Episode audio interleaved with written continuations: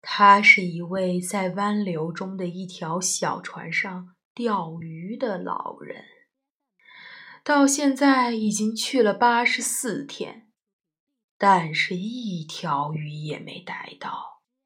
最开始的四十天里，有一个男孩子跟他在一块儿，但是过了四十天还没有捉到一条鱼。那个孩子的父母对他说：“老人现在准是倒霉到了极点。”所以那个孩子听从了他们的吩咐，上了另外的一条船。第一个星期就捉到三条好鱼。孩子看到老人每天回来的时候，船总是空的，感觉很难受。他总是会走下岸去，帮老人拿卷起的吊索，或者是鱼钩、鱼叉，还有绕在围观上的帆。帆上用面粉带片打了一些布丁，看起来就像一面标志着永远失败的旗帜。